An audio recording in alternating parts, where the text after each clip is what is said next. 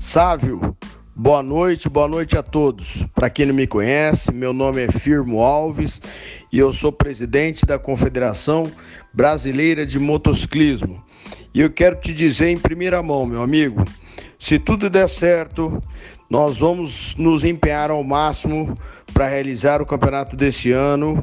E se tudo der certo, e se você conseguir cumprir o teu checklist, o checklist que eu te enviei, uma etapa do Campeonato Brasileiro de Motocross do ano de 2020 é sua, é aí do Nordeste, é aí do Ceará.